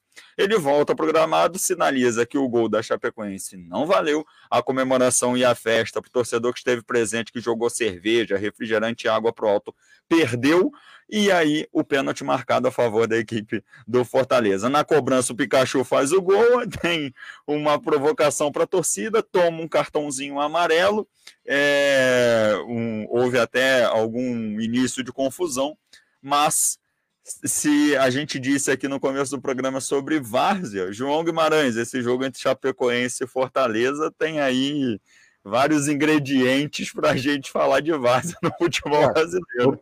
Como eu falei, né, nessa rodada foram três. Pelo menos. Tá? Tem três. Então, tio, uma foi o caso do Edenilson, que teve o jogo adiado porque estava convocado e agora vai ter o jogo e ele está suspenso. Outro é esse do da Chapecoense com o Fortaleza, tá? Mas antes disso, o Fortaleza começou em cima, fez um gol no início, fez o segundo. Buscou, buscou muito. E não foi validado, teve um gol anulado. A Chapecoense empatou. Um pouco antes em torno dos 30 e muito do segundo tempo, o Fortaleza fez mais um gol e o VAR anulou. E aí teve esse lance. A Chapecoense faz o gol da virada, ia ser a primeira vitória da Chapecoense em casa. De repente o VAR chama, não foi gol, foi pênalti.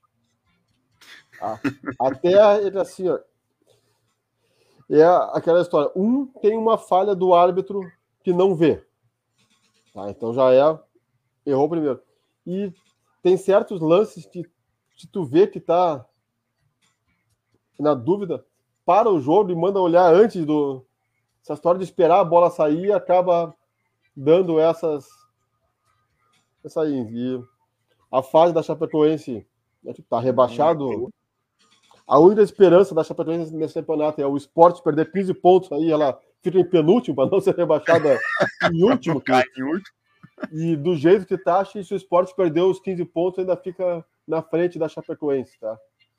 Se eu não me engano, o esporte tem 20, 27 a 28, a Chapecoense tem 13.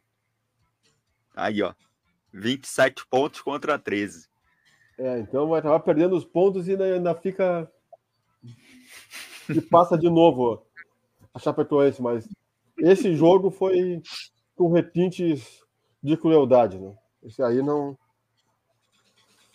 é, é inexplicável. E o outro lance, o outro coisa de vários aí foi no jogo do Brasil de Pelotas, que aí a gente fala mais adiante ali. É, o, o, do Brasil de Pelotas também, o jogo começa num dia e termina no outro. É, já ia... Gabriel Luiz, alguma coisa para acrescentar de Chapecoense Fortaleza, vitória do Leão do PC por 2 a 1 um? Na verdade, não tem muita coisa para acrescentar, não, imagine. O... Não foi um jogo. Não foi um jogo. Então, vou reformar a minha pergunta. O Fortaleza ah. continua no G4 do brasileiro para você? Continua, cara. Continua. É porque é engraçado o time do Fortaleza jogar, cara. Um time muito organizado, mano. É muito, é, difícil, é muito difícil tu ver o time do Fortaleza se desorganizar por algum motivo, tanto mesmo tomando gol, mesmo atacando. É um e time um fato que... que me chama muita atenção é que ele consegue jogar, né? O, o Juan Pablo Voivoda, eu acho um nome muito bacana de falar, ele consegue organizar o time com três zagueiros e ele faz o time jogar com o Tite, o Tite de um lado, Benevenuto no meio da zaga e o Tinga do outro lado. São três jogadores tecnicamente lentos, só o Benevenuto que é o que faz o contraponto aí, cara. Isso que o, o Tinga é lateral, né? Ele não é zagueiro. É. Ele virou zagueiro no Fortaleza lá, que na base Sim. do Grêmio era lateral. E tinha é, torcedor mas... do Vasco que dizia que o Tite nem era jogador. Não, é. Aí o torcedor vascaíno tem que aturar Hernando na zaga. É... Mas fazer o... o A gente tem campeão olímpico na zaga. A gente não, né? O Vasco. Eu não sei o que é isso. O Vasco tem um campeão olímpico na zaga. Um campeão olímpico que entrega paçoca? Sim. Pela ah, mas... segunda, terceira vez, sim. a, é a diferença é só, é só o, o, produto, né? Porque nesse jogo ele entrega a paçoca e nas Olimpíadas ele entregava o Gatorade, né? Porque é, o mais perto que ele chegou, foi o mais perto que ele chegou de entrar em campo. Botando água, foi dar uma de Rafinha na seleção ele. Jogador de lado de campo, né? Lado de fora. ai, ai. Pelo menos estava lá, né? Ele e o Lucão. É, o do Vasco. Muito bom, goleiro. Mas o papo era do Fortaleza, né? Então, voltando.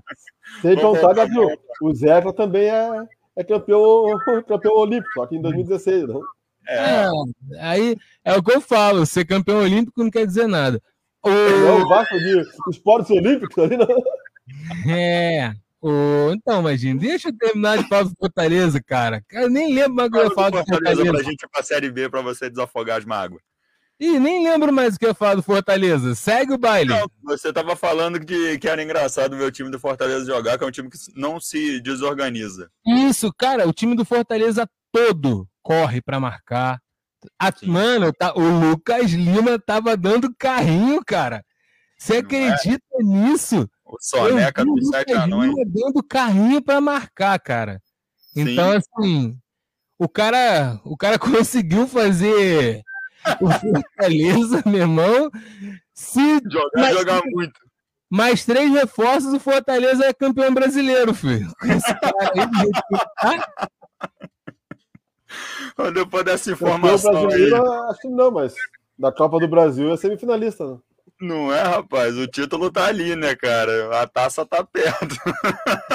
Depois dessa do famoso Paulão Maldini, a gente fecha o, Campeonato Brasileiro da Série A com a liderança do Atlético Mineiro com 56 pontos, seguido por Flamengo, Fortaleza, Palmeiras, Bragantino e Corinthians. Esse é o G6 atual do Campeonato Brasileiro. Internacional, Fluminense, Cuiabá, Atlético Paranaense, Atlético Goianiense São Paulo estariam aí na próxima Sul-Americana. América Mineiro, Ceará, Santos e Bahia fora da zona de rebaixamento e também sem disputar competições internacionais na temporada que vem, a princípio, e dentro da zona de rebaixamento, Juventude, Esporte, Grêmio e Chapecoense. Próxima rodada do Campeonato Brasileiro é a de número 28, o campeonato vai até 39, 38. O Santos vai receber o América jogando na Vila Belmiro no próximo sábado. Juventude e Ceará também acontecem no sábado, assim como Fluminense e Flamengo, e Fortaleza e Atlético Paranaense.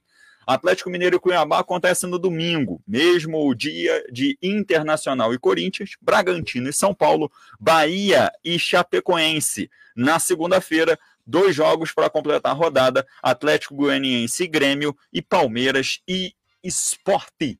O Campeonato Brasileiro da Série B tem a liderança da equipe do Coritiba. Vou colocar a tabela na tela também do Campeonato Brasileiro da Série B, para a gente falar rapidinho aí antes de encerrar o programa. A gente já teve um jogo hoje que aconteceu no estádio Onésio Brasileiro de Alvarenga. O popular Oba campo do Vila Nova. Tivemos a partida entre Vila Nova e CRB. O jogo foi o famoso Oxo, OXO 0 a 0 Vila Nova e CRB. A gente tem também é, 31 rodada do Campeonato Brasileiro. A liderança é do Curitiba, tem 54 pontos. Imagina. Botafogo em segundo com 52, Goiás em terceiro com 51 e o Havaí em quarto com 50 pontos. Chamou, Gabriel? Chamei porque eu queria saber só uma informação aqui que eu acho que muita gente se questiona. Ah. Cara, Oxo, mano. OXO. De onde é que tu tira essas paradas, cara? Isso é coisa de gente de 1920, cara. Não tem nem sido inventado ainda, mano. Ah, eu não lembro o nome do autor, mas eu tenho um livro do Sul-Americano de 1919, 1919 ou 1920 que em algum momento aparece esse termo. Eu achei legal. Enfim, voltando aqui, tá? Obrigado. o Havaí é o quarto colocado, tem 50 pontos, a mesma pontuação do CRB, que tem 50. O empate foi bom para o Vasco, o empate entre Vila Nova e CRB por 0 a 0 porque o Vasco tem 46 pontos, está a 4 de entrar no G4 do Campeonato Brasileiro da Série B, assim como o Guarani, que tem 46 pontos também. O Náutico aparece em nono com 44, eu pulei aqui o CSA, né, rapaz? Está em oitavo com 45. O Sampaio Correia aparece em décimo com 40, Vila Nova em décimo primeiro com 39, Cruzeiro em décimo segundo também com 39 pontos, Remo em décimo terceiro com 38, Brusque e Operário têm 35 pontos, estão em 14 e 15. Ponte Preta, primeira equipe fora da zona de rebaixamento com 34 pontos. Na zona da confusão, Londrina com 31, Vitória com 29 pontos, Confiança com 28 e o Brasil de Pelotas com 20 pontos. Essa é a tabela do Campeonato Brasileiro na Série B. Trigésima rodada foi o que aconteceu na última semana. O Sampaio Corrêa foi derrotado pelo Vitória por 1 a 0 Cruzeiro e Botafogo ficaram no 0 a 0 Brusque venceu o Remo por 3 a 1 Foi um jogaço até. O CRB empatou em 2 a 2 com o Guarani. O Goiás venceu o CSA por 3 a 1 Brasil de Pelotas empatou com o Vila Nova em 2 a 2 A Ponte Preta conseguiu ser derrotada pelo Náutico de virada por 3 a 2 O Vasco venceu o Coritiba por 2 a 1 jogando em São Januário com polêmicas do VAR, mas é isso aí a gente vai falar daqui a pouquinho. Operário 0, Londrina também 0, Confiança 3, Havaí 1 foram os resultados da trigésima rodada. Trigésima primeira rodada já começou, o Oxo entre Vila Nova e CRB, o famoso 0 a 0 a gente vai ter Londrina e Goiás, Curitiba e Sampaio Correia, Botafogo e Brusque, Guarani e Confiança, Havaí e Cruzeiro, Vitória e Brasil de Pelotas. Um confrontozinho bom, hein, rapaz? CSA e Operário, Náutico e Vasco e Remo e Ponte Preta. Gabriel Luiz, importantíssimo o time do Vasco dar aquela vencida no seu jogo contra o Náutico aí para continuar sonhando com o G4 do Campeonato Brasileiro da Série B. Hein? Foi mal, tava tocando aqui no telefone. Ah, é... tá. Aham. Uhum. Uh... Não, não, já recusei aqui a ligação. É a cobrança. O... o... É Jorge Salgado Hein? Eu vou te falar, cara. Esse jogo do, do Vila Nova, pô, se o Vila Nova ganha, ia ser uma boa pro Vasco, hein, cara. É, mas o 0x0 também não foi ruim, cara. É, e olha que o, não foi ruim, CRB, mas. É, mas o CRB teve um, um, expulso aos 39 do primeiro tempo, né? Aí. Jogou um tempo inteiro e, e aí no finalzinho do outro com um a menos. Né? Pô, é, difícil, né? É mole o que é mais, rapaz. Tá bom demais. Há, há três rodadas atrás a gente estava dizendo que o Vasco não subia mais, rapaz. É, não, você tá certo. Totalmente certo. Mas seria. Me... Pô, Seria melhor. O objetivo óbvio. da gente aqui é ser divertido, passar informação e queimar a língua. O Vasco está fazendo isso com a gente. Ah, cara. Então, vamos lá. Não faz essa cara para mim, cara. Não adianta. Mas não é, rapaz. O Vasco agora pode sonhar com o G4 do Campeonato Brasileiro. Tá mais palpável pode. isso. Pode, mas é que é muito, muito, muito arriscado, difícil e complicado você se empolgar com o Vasco da Gama, cara. Só quem torce para esse time que me conta isso, que eu, eu consigo entender, sabe? A dificuldade que é torcer para esse time, cara. Então. Cara, Náutico, CSA e Guarani. Essa é a sequência do Vasco. Só. Tá. Só. Só isso.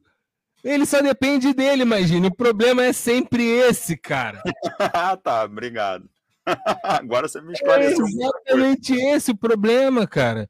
Assim, agora, deixando de lado um pouco essa parte, eu vou te falar a verdade, cara. O, o, Fernando Diniz mudou bastante o jeito de jogar do Vasco, e isso tenho que falar, né? Que eu, quando ele chegou, eu olhei assim, eu falei, então, vamos ver se isso vai dar certo. Diniz ele gosta de posse de bola, toque para lá, toque para cá. O time do Vasco é o quê? Aquele corte que tem. O time do Vasco é ruim.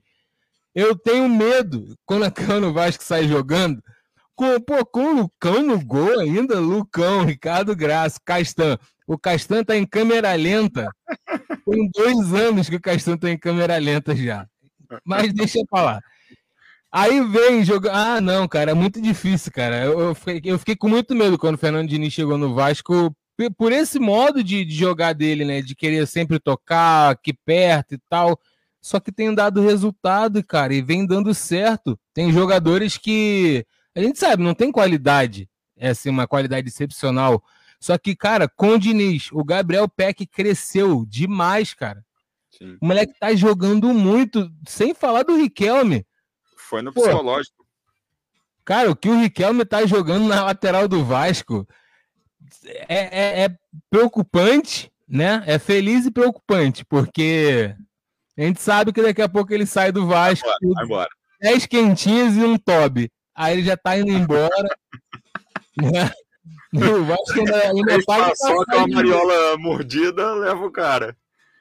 É, o Vasco tem esse grande problema também, cheio de dívida, não tem muito mais o que fazer. É. Acredito sim que ainda é possível, mas acredito mais pelo tropeço dos adversários do que totalmente é por mérito do Vasco, sabe? Infelizmente eu tô nessa daí. E João Guimarães, o time do Brasil de Pelotas, a gente estava falando de Várzea anteriormente. É, o Brasil de Pelotas estava jogando na sexta-feira, estava, para variar, perdendo de 2 a 1 um, quando de repente apagou a luz. É. Então, no final do primeiro tempo, apagou a luz, a luz não veio, continuou no sábado. Aí, no sábado, o Brasil ganhou de 1 a 0 é, com a luz solar, né? A luz do dia. Com a luz solar, o Brasil foi melhor, ganhou de 1 a 0 no segundo tempo, no placar agregado dos dois dias, acabou empatando de 2 a 0. Então, já é dois jogos de invencibilidade do Brasil de Pelota, já ganhou do Operário, agora empatou com Então agora o, o Brasil de Pelota já está numa campanha invicta aí, já tem 99% de chance de ser rebaixado, então, como diz a, propaganda, enquanto tiver 1% de chance, nós temos 99% de fé. mas o Brasil de Pelotas não tem mais volta, mas é mais um jogo que ele não perde. Então já vem numa sequência boa, já fez quatro pontos dos últimos seis. E sobre o Vasco, é um exemplo que eu falo aqui. Eu tenho feito vários jogos do Vasco pela rádio. Esse último eu não fiz. Então, o Diniz, desde que chegou, perdeu alguns pontos bobos. O Vasco era. Estava numa situação praticamente impossível, mas se olhar as partidas, ele tomou um gol do Cruzeiro no final, aquela história do, do gol anulado, que era 2 a 0 da vitória e em seguida tomou o 1 a 1 No jogo anterior, na estreia do Diniz com o CRB, o Vasco também era para ter ganho e empatou de 1 a 1 E estava uhum. na situação, precisava de 10 vitórias em 13 partidas. Aí o Vasco ganhou do Brusque, o Vasco ganhou do Goiás, o Vasco ganhou do Confiança, e aí perdeu para o Sampaio Correia. Então, Estava precisando de sete vitórias em nove. E aqui em Porto Alegre, um desespero que o Grêmio precisava de 7 e 14. O Vasco precisa de 7 e 9, e eu acredito lá, a torcida lotou São Januário para enfrentar o Curitiba ali. O Grêmio precisa de 6 em 13 e nós estamos apavorados. O Vasco precisa de, de 6 em 8. Eu tenho esperança, então. Mas do jeito que vai a, a coisa, nos últimos cinco jogos, o Vasco ganhou quatro. Se conseguir manter essa campanha, o Vasco volta. Mas, sendo sincero contigo, olhando as partidas, hoje o Vasco está jogando o melhor futebol da Série B. Tá? O Curitiba está caindo, os outros estão bom pela, pela tabela, então o Vasco está dando motivo para acreditar. Imagine. Diga. Fala, Pode ser escroto de falar, mas assim, é, falou quais são os três próximos jogos? É Náutico, CSA e. Guarani. Guarani.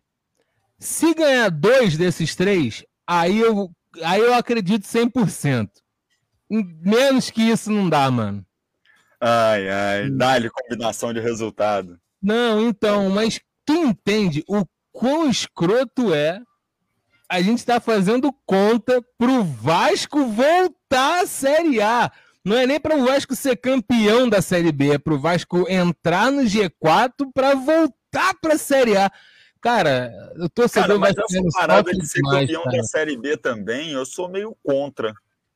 Não, eu, eu acho que não tinha nem que. É, é meio que prêmio de consolação para quem chegou em primeiro, porque é, o prêmio é subir, pô. O prêmio é subir. Mas assim, ó, Gabriel, a que falta é um dos torneios mais difíceis de ganhar, que até hoje nenhum clube foi, foi bicampeão, né?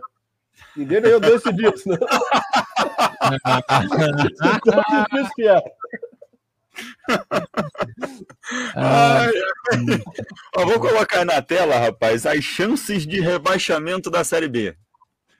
Brasil de Pelotas tem 99,97% de chance de ser rebaixado no Campeonato Brasileiro da Série B. Lembrando que essa informação é da Universidade Federal de Minas Gerais. Né? Eles fazem essa. É do Tristão? Não é do Tristão. Não, não, esse é o concorrente. Cara. Ah, é concorrente? É concorrente, mas é, também é uma, uma linha de raciocínio utilizada também. Ah, tá. Tu só coloca resultado de quem tá feliz, então. Não, tem aqui tudo que você possa imaginar de probabilidade. Vitória tem 85% de chance de ser rebaixado. Confiança, Londrina, Ponte Preta, Operário, Brusque, Remo, Vila Nova e o Cruzeiro, junto com Sampaio Correia e Náutico, ainda tem probabilidade de serem rebaixados. Vasco da Gama, Guarani, Goiás, CRB, Curitiba, Botafogo e Havaí não possuem chances aí, segundo a Universidade Federal de Minas Gerais. Temos também. Pelo ah, Fala. Eu acho que essa chance do, do, do, do Cruzeiro aí é que eles estão levando em conta a possibilidade de FIFA, né? Que é... É. Deve ter a, a punição da FIFA ali. Por... Na Série A do Campeonato Brasileiro, olha aí, Chapecoense, 99,98, está mais classificada do que o Brasil de Pelotas para a Série C. O esporte tem 63%, o Juventude tem 61%, o Grêmio tem 57%, Bahia com 35%, Santos com 34%, América Mineiro com 15%. Olha a diferença do Santos para o América, já é gritante. Ceará com 11, Atlético Paranaense, São Paulo, Cuiabá, Atlético Goianiense, Fluminense ainda tem chance de rebaixamento. Aí com menos de 1% tem Corinthians, Internacional, Bragantino e o Palmeiras ainda aparece aí, segundo o estudo da Universidade Mano, Federal de Minas Gerais. O quão louco deveria ser esse campeonato daqui até o final para o Palmeiras cair, cara. Não é, rapaz. Que loucura, mano. aí, Gabriel, por isso que eu boto na tela de novo aí a chance de ser campeão. O Atlético Mineiro tem 87%, Flamengo com 11%, Fortaleza com menos de 1%, Palmeiras e Bragantino também com menos de 1%. E aí, junto com essa galera, tem Bragantino, Internacional, Corinthians, Fluminense e Atlético Goianiense. Ainda tem chance de ser campeão na, na Série A do Campeonato Brasileiro do Atlético Paranaense, Cuiabá, Ceará, América Mineiro, Juventude, Bahia, Grêmio, Esporte, Chapecoense, São Paulo e Santos, nenhum deles tem chance de ser é, campeão do campeonato dessa... Oi? As coisas estão melhorando, cara. Tá o Flamengo só com 11%. Geralmente, geralmente, nessa altura do campeonato, o Flamengo está ali 85% de chance de ser campeão, mesmo o Atlético estando com 80%. Ia, ia ser assim, porque o pessoal né? Aquela. Meu Deus do céu, Jesus. Mais uma vez na tela, chance de classificação para a primeira divisão, a da Série B. Curitiba com 91%, Botafogo com 86%, Goiás com 68%, Havaí com 62%, o CRB com 33 e o Vasco com 19. E aí, Gabriel, dá para sonhar, rapaz. Próxima rodada a gente conversa. CSA com 16, Guarani com 14, Náutico com 7 levando em conta o que a gente trouxe de informação aos próximos jogos do Vasco, o time do Vasco vai enfrentar equipes que também têm chances de chegar à primeira divisão da próxima temporada. Quem não tem mais chance de chegar é Brasil de Pelotas, Confiança, Londrina e Vitória, segundo aí a Universidade Federal de Minas Gerais, a quem a gente agradece por esse estudo. Valeu demais pelo tempo colocado nessa pesquisa. Gabriel Luiz, valeu demais pela parceria, pela companhia. Um forte abraço e até a próxima, garoto. Tudo bem. Até a próxima, galera. Até a próxima segunda, novamente. Estarei aqui, se Deus quiser. Imagine também. Tô aqui, então. Valeu, João. Imagine, galera que curtiu aí com a gente. Boa noite. Até a próxima. Valeu, Gabriel. Valeu, João Guimarães. Obrigado pela companhia mais uma vez e até a próxima. Valeu, Imagine. Valeu, Gabriel. Te agradeço, sou eu, estar tá aqui com vocês. E vamos lá, na próxima, ver o que vai acontecer de varziano nesse campeonato ali. Assim. Vamos ver qual vai ser a treta, né, rapaz? Amanhã tem jogo na Gama Esportiva, quatro da tarde. Tem Porto e Milan. Rapaz, eu fiquei olhando o escudo aqui, deu um branco. Por um segundo eu fiquei olhando o escudo do Porto e não sabia quem era. Mas está tudo certo, já tudo normalizado aqui. Gabriel Luiz na narração, junto com Vitor Hugo e Silvio Fernandes, vão contar as emoções da UEFA Champions League a partir das quatro da tarde. E às nove e meia da noite tem René Guerra, Christian Gama, Eduardo Lana e Silvio Fernandes para Coritiba e Sampaio Correia. É o Campeonato Brasileiro da Série B pedindo passagem, famoso voz e vez aqui na Rádio Gama Esportiva.